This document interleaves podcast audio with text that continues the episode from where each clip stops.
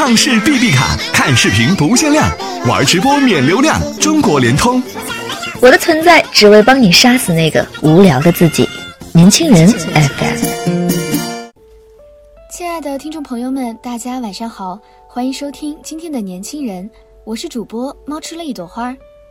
在今天的节目中，想和大家来分享如何做一个不易破碎的人。狐狸对我说：“小姨姐，怎么给我心中的男神表白？嗯，成为他的女神，或者别把他当男神。”然后对面的他就落泪了。狐狸喜欢一个男孩，看着他在情场得意失意，拉着他当知己当兄妹，终于有了一次机会，几乎成为男女朋友。这男孩又跌入了另一场爱情中。狐狸相亲了很多次，他信誓旦旦地说：“等再相亲剩下的十个男孩后，若有成功的，一定带着来见我。”我还在等有一天狐狸会带着他满意的男孩来见我，可我又觉得很遗憾。狐狸是个北京女孩，优秀、漂亮、性情好，不喜欢计较，对男生的要求也不高。真的要通过相亲市场一次次被人如此的挑选吗？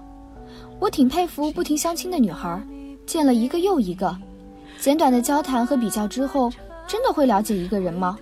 然后以快速下单的模式来决定要不要接受一个人、一段感情，手中永远握着两个键，一个是通过，一个是拒绝，来不及犹豫，因为对方手中同样握着两个键，所以从另一种意义上来说，我可能不相信一见钟情。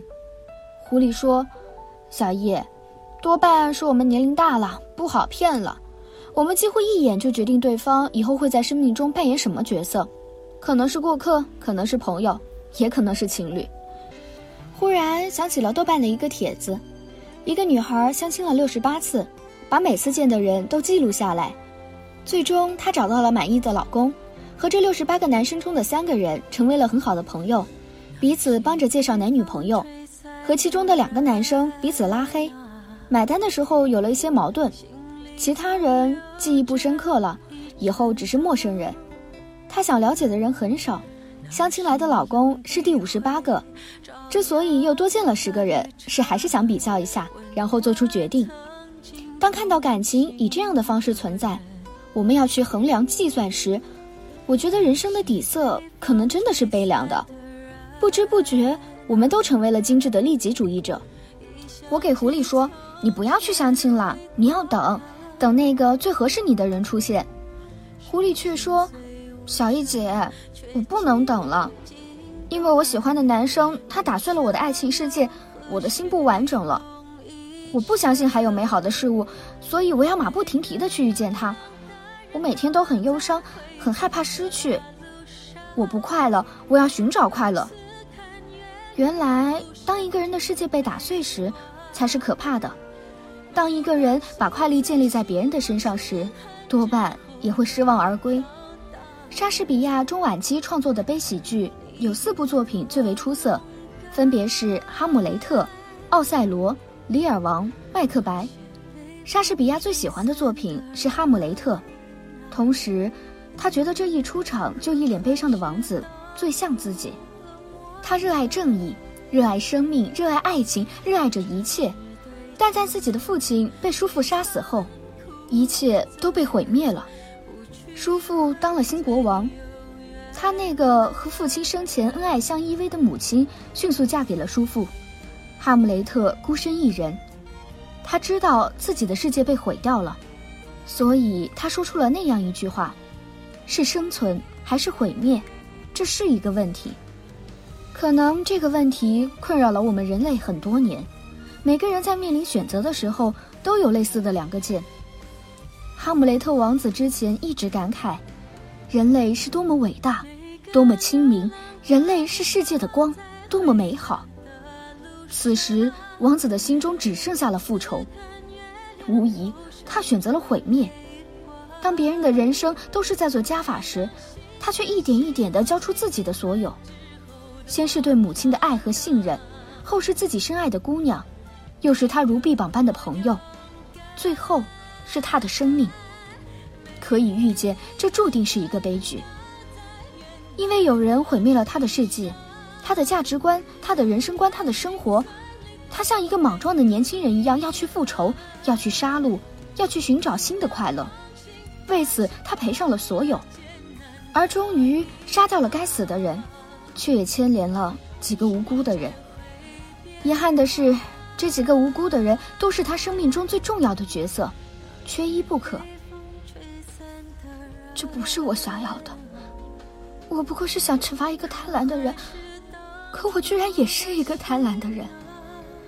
忧伤的王子喃喃自语，虽然他的举动被世人歌唱，每个提起哈姆雷特王子的人都会说，那是一个多么善良、正义感的王子，是他让我们的城市清净，他给予了我们这个城市生命。可谁又能懂哈姆雷特骨子里的清高与悲伤？是谁安抚过他被残忍世界打碎的心？没有人。世人看到的只是表象，因为真相已经不再重要。王子已经在百感交集的情绪中死去了。那一刻，我似乎读懂了莎士比亚。世人眼中的你，与你眼中的你，世人眼中的世界与你眼中的世界，是截然不同的，是不可言语的。我感受到的。只是一个脆弱的年轻人，为打碎的世界交付所有悲凉的状态。说起来奇怪，人类想要的是安全感，还有快乐。无论是狐狸不停的相亲，还是哈姆雷特不停的复仇，都是因为内心美好的世界被打碎，碎了一地，捡不起来。他们拼命的想凑成原来的样子，却发现，只有毁灭原来的自己，才能回到过去。我对狐狸说。你得静下来，相信这个世界的美好，不只有爱情的。现在的我真的比之前宽容了，越来越觉得世人皆可原谅，不管多么荒唐的事情，多么令人沮丧的离别，多么复杂的人性，我都可以找到原谅他们的点。我的表哥周通在美国很多年，读书时曾暗恋过一个女孩很多年，表白了又被拒绝了，多年后。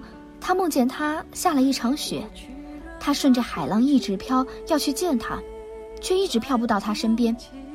他醒来后对我说：“妹妹，突然好想让你帮我写个故事，就叫《去年青又冬》。”这句话让我想到一个老师的演讲，也说了类似的话：“去年白雪，而今何在？”可能我是一个纯粹的理想主义者，就像周通说的一句话。别人的拒绝和伤害不能毁掉我的世界。这些年我也迷茫，也有过孤单，也有悲伤，但我比从前快乐，也比从前脆弱。我没有活到恰到好处，也没有很糟糕，一切不是刚刚好，却也觉得很舒服。我不想成为那个精致的利己主义者，也不会再反反复复问自己：做一件事情或爱一个人会不会有结果。我不在意谁走掉了，虽然我会难过，但我相信留下来的人，真诚如我。我的世界是完美的，我想成为那种很温柔、很温暖的人。我要做很多美好且有意义的事情，我想要认识很多友好且善良的人，我要帮助很多需要爱与关怀的人。这是我的能量，也是我人生最想要的那束光。别因为自己的世界被打碎。就不肯与这个世界握手言和，别因为尘世突然之间的改变，就暴露人性中的黑暗与自私。